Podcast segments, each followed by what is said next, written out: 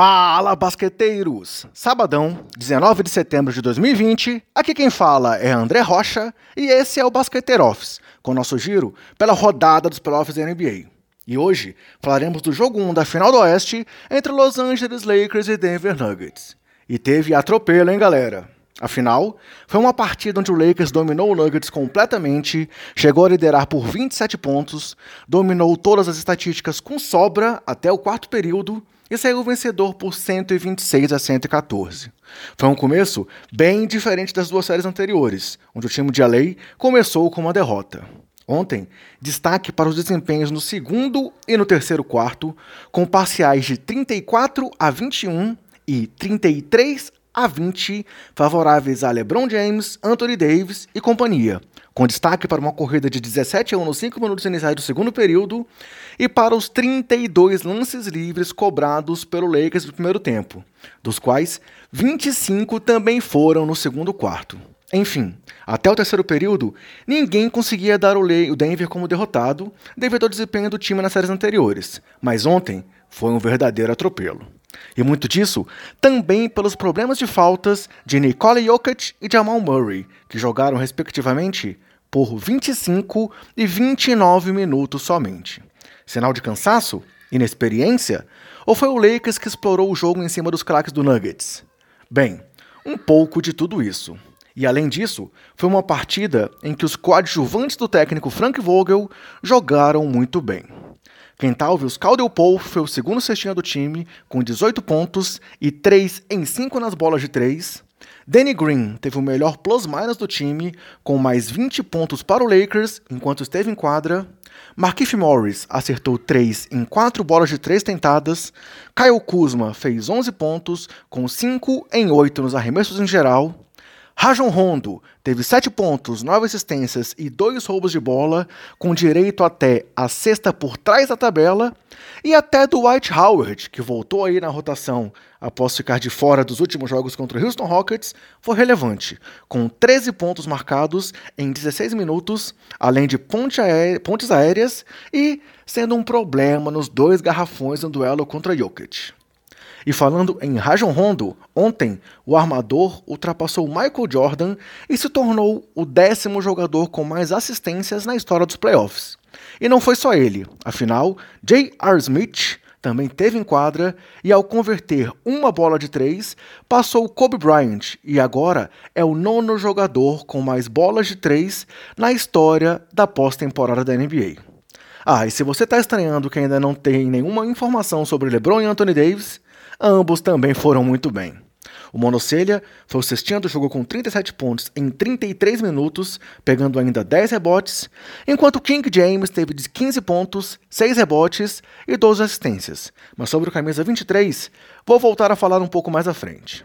Voltando a Davis, ele se tornou o primeiro jogador a marcar 35 ou mais pontos e pegar 10 ou mais rebotes em sua estreia em finais de conferência desde Dirk Nowitzki, em 2003. E ele agora é também o primeiro Laker com 35 ou mais pontos e 10 ou mais rebotes em uma final do Oeste desde Shaquille O'Neal em 2002.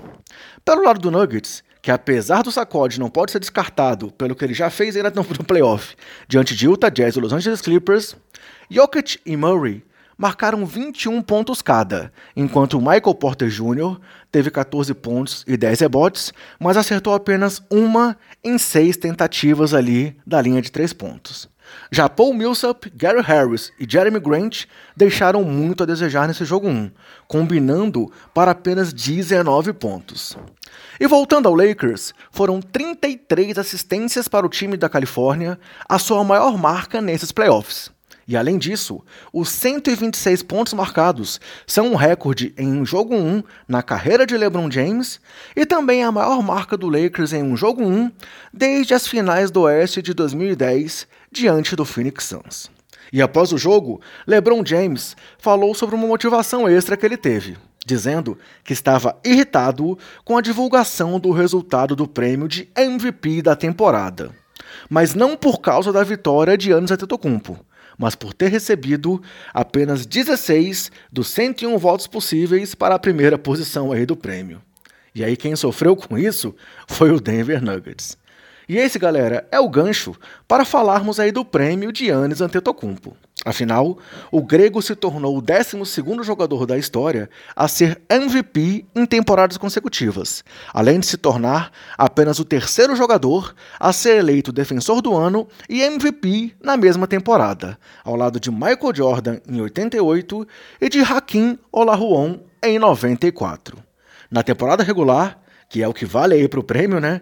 Antetokounmpo guiou o Bucks à melhor campanha da NBA e teve médias de 29.5 pontos, 13.6 rebotes, 5.6 assistências, 55.3% de aproveitamento nos arremessos e um plus-minus aí somando todos os jogos de mais 682 pontos para o Bucks, enquanto aí o Greek Freak esteve em quadra.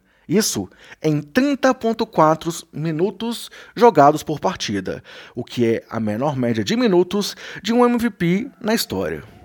E se nós voltarmos aí a 2017, de lá para cá, Yannis tem dois prêmios de MVP, um prêmio de defensor do ano, um prêmio de jogador que mais evoluiu na temporada, quatro participações no All-Star Game, sendo aí capitão das duas últimas edições, quatro seleções para os times ideais da NBA e três seleções para os times de defesa.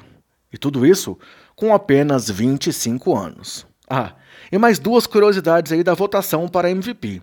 Se na primeira posição Yannis teve 85 votos contra 16 de LeBron, com mais ninguém sendo votado, isso só não se inverteu na segunda posição, pois James Harden roubou aí um voto de LeBron e teve um voto aí para segundo melhor jogador da temporada.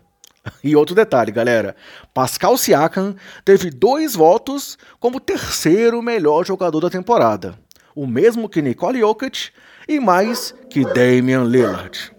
Bem, o jogo 2 entre Lakers e Nuggets será no domingo, às 20h30, com transmissão do Sport TV. E nós sabemos que não podemos descartar esse time do Nuggets, né? Mas os playoffs não continuam somente amanhã. Afinal, hoje temos o jogo 3 entre Celtics e Heat, às 21h30, horário de Brasília, com transmissão da ESPN. E aí, galera, será que o Boston reage hoje e se recupera aí após tomar 2 a 0 do Miami Heat? Aguardemos. Bem, por hoje é isso, pessoal. Esperamos que vocês estejam gostando aqui do nosso Basqueter Office. Confiram muito mais o nosso Twitter.